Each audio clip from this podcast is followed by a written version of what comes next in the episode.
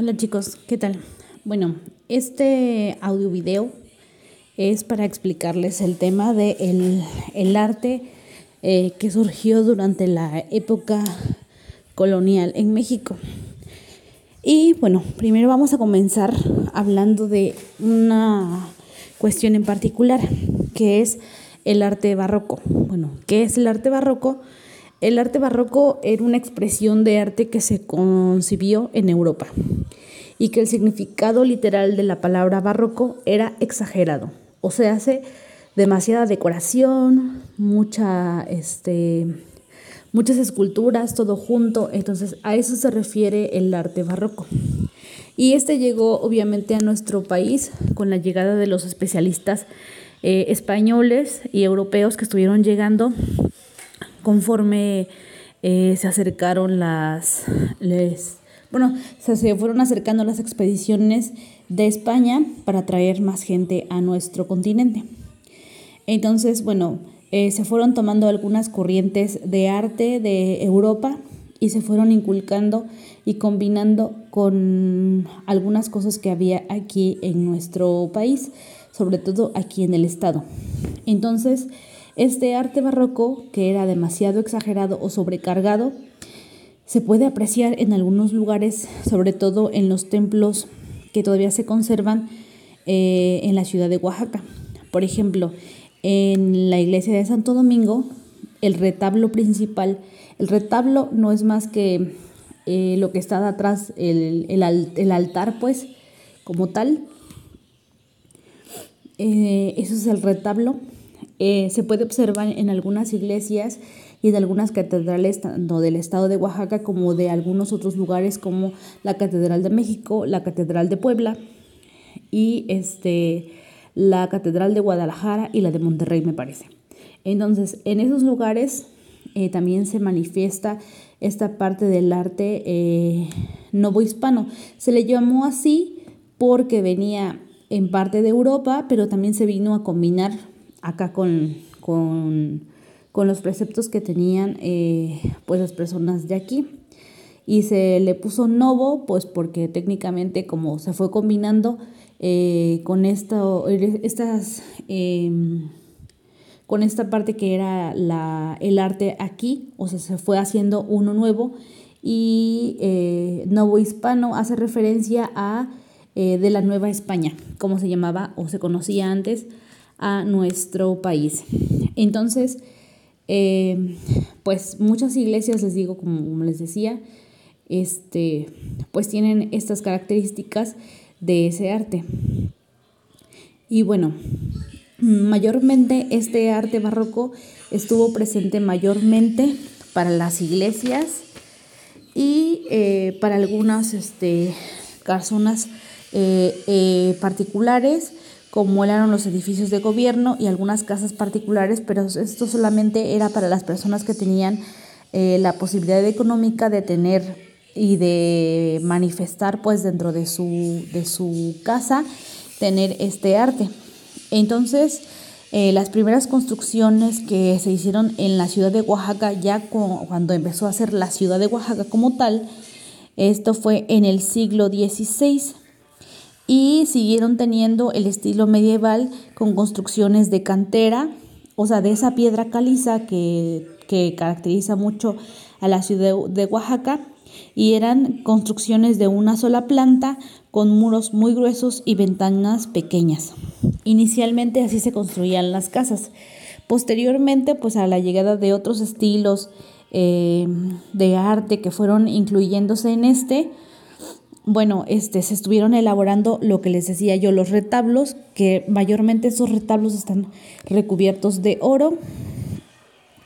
Eh, y eh, obviamente están recubiertos de oro tanto las figuras que se hacen, las hojas, los gargoleados y demás, así como las figuras o las esculturas de los santos que se, que se tienen ahí.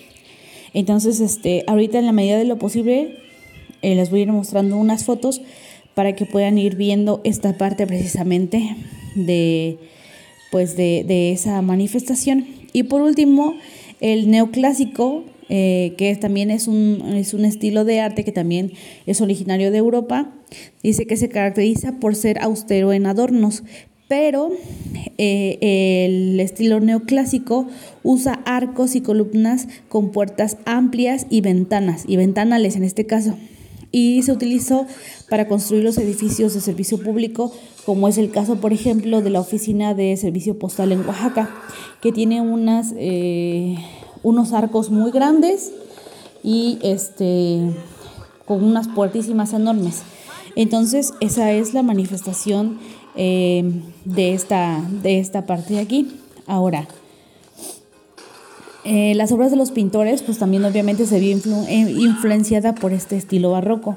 El estilo barroco se caracterizaba por mayormente usar cosas de la, de la, iglesia, o sea, se, todo estaba dedicado al servicio del, del clero, o sea, de la iglesia. Y por ende, las mayores o las obras, las pinturas, estaban dedicadas a los pasajes de la Biblia. En este caso había o hay imágenes todavía de la Virgen con el niño, de la Virgen María con el niño Dios, de la Pasión de Cristo. Hay imágenes, este, por ejemplo, en algunas iglesias en donde se veía el, el Via Crucis, toda la pasión de, de, de Jesús y este y algunas escenas milagrosas que venían publicadas en la Biblia. Entonces de ahí fueron tomando digamos que en la información, pues, o sea, los pasajes, lo que iban a realizar. Y eh, cuando ya se fue plasmando en las pinturas, bueno, se hacía énfasis en usar eh, la técnica del claro oscuro, manifestar en donde había sombras para darle un poco más de profundidad a la pintura y por ende que se viera un poco más real o más como presencial, pues, o sea, de que pudieras eh, tomar, ver la imagen y sentir que, que o sea, que, que lo estabas viendo realmente, ¿no?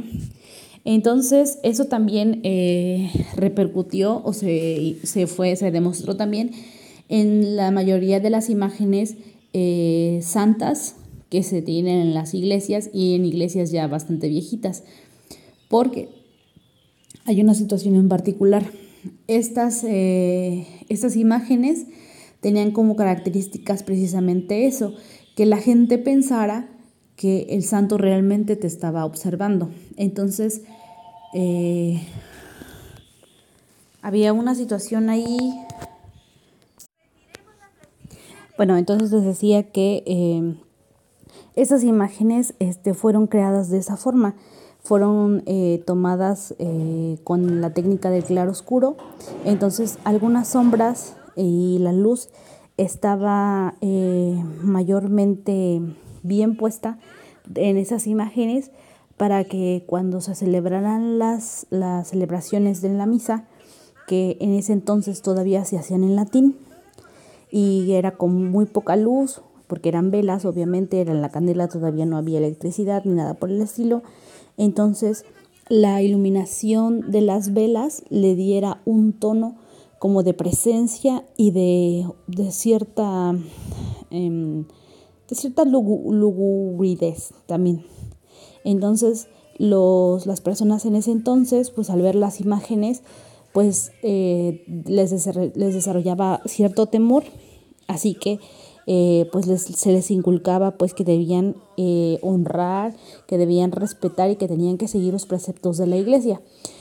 Y entonces ayudaban de las imágenes, precisamente estas que de repente cobraban un tono así medio lúgubre, precisamente para que cuando asistieras a misa pues creyeras que realmente el santo o la imagen estaba viéndote y te reconocía los pecados. Entonces fue un tema realmente, todavía hay algunas imágenes que se conservan en los museos religiosos, en algunas iglesias también todavía hay estas imágenes y eh, me parece que una, una imagen que tal vez quedaría con el mismo estilo, aunque obviamente pues sabemos la historia de, eh, la imagen, eh, la leyenda que hay detrás de ella, pues es la, la imagen de la Virgen de la Asunción, la que tenemos aquí en la iglesia. Este, porque si ustedes se dan cuenta en las imágenes recientes, las más actuales, pues eh, las imágenes o los santos tienen hasta pestañas, tienen dientes postizos, o sea, dentadura que fue de alguien y que ya no sirvió o que se quedaron de muestras o algo por el estilo o los donaron. Entonces esas imágenes tienen, los tienen dientes, una sonrisa, este, tienen pestañas en los ojos y demás. Y las imágenes antiguas no tenían nada de esto, ¿no? Este, todo era de yeso mayormente. Les digo, obviamente en este caso en nuestra comunidad sabemos la historia que hay detrás de la imagen de la Virgen de la Asunción pero las imágenes que, datan más o menos de esa misma, de esa misma creación, eh, en esa misma temporada, pues en ese mismo tiempo, pues eran así, o sea, eran de yeso y no tenían o no usaban mayormente cabello natural, ¿no? Sino era cabello sintético o alguna fibra que se le pareciera al cabello para que pudieran hacer el cabello de algunas imágenes. Obviamente, les digo, las imágenes actuales pues hasta la cara se les ve más finita, las facciones más claras, este, los detalles son más nítidos, los colores también.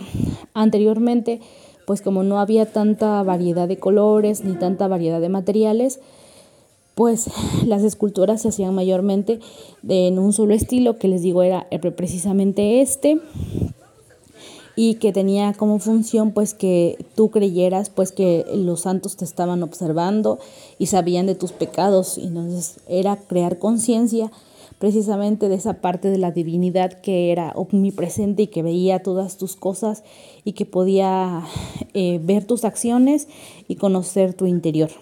Entonces, bueno, eso fue en cuanto a la escultura, pero también se vio afectada eh, eh, la música, en este caso la música al inicio de esta, de esta, este auge del, del arte hispano se instalaron unos órganos que eran de metales, en este caso mayormente recubiertos de, eh, de cobre o recubiertos algunos hasta de oro, y eran unos órganos este, muy grandes que tenían unos tubos por donde salía el sonido de la música. A lo mejor los han visto en alguna caricatura o así, si no, de todos modos ahorita les voy a poner, este, ahorita van a ver las imágenes. Entonces, eh, estos órganos eh, tenían como función, obviamente, eh, animar, por decirlo de cierta forma, las celebraciones este, eucarísticas, o sea, las misas pues que se celebraban anteriormente, que les digo que estas se hacían en latín.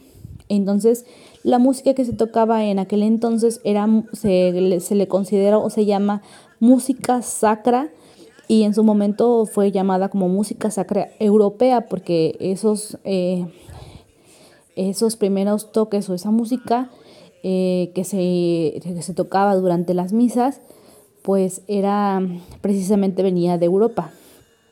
Entonces, eh, pues estos organelos necesitaban de una habilidad de una persona que supiera tocarlo muy bien y este porque una sola tecla podía dar hasta tres o cuatro tonos diferentes.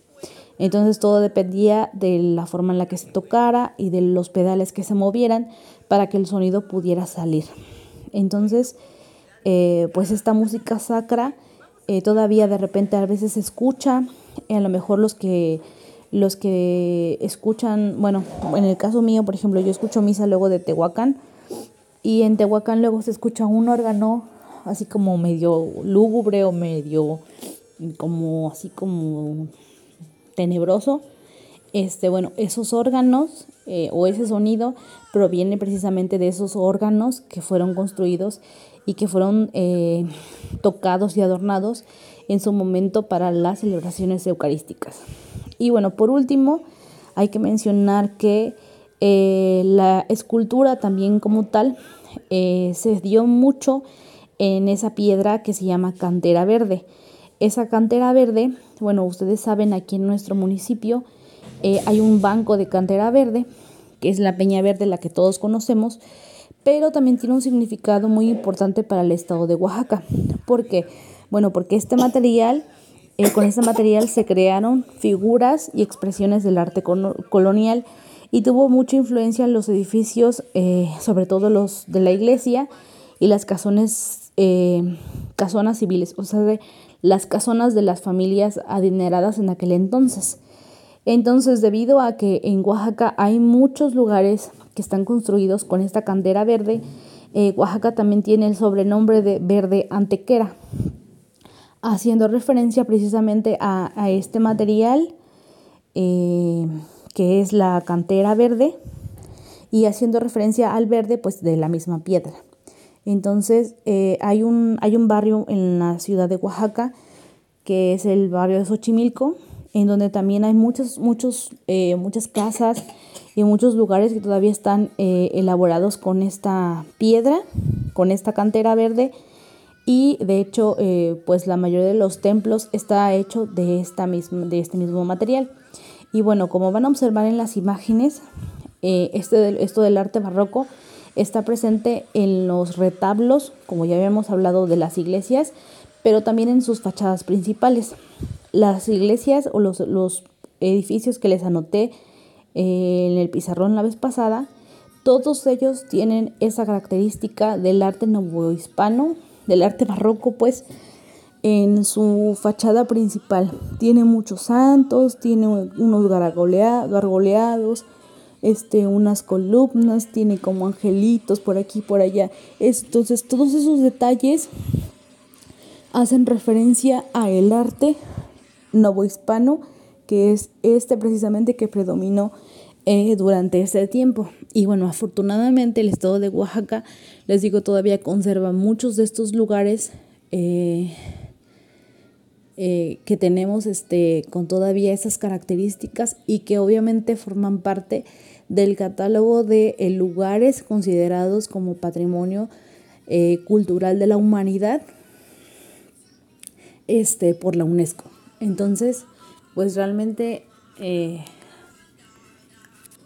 hay, ya no hay más que ver, pues, pero, eh, o más que decir, pero realmente eh, cuando tengan la oportunidad hay que visitar estos lugares para conocerlos mejor. Gracias.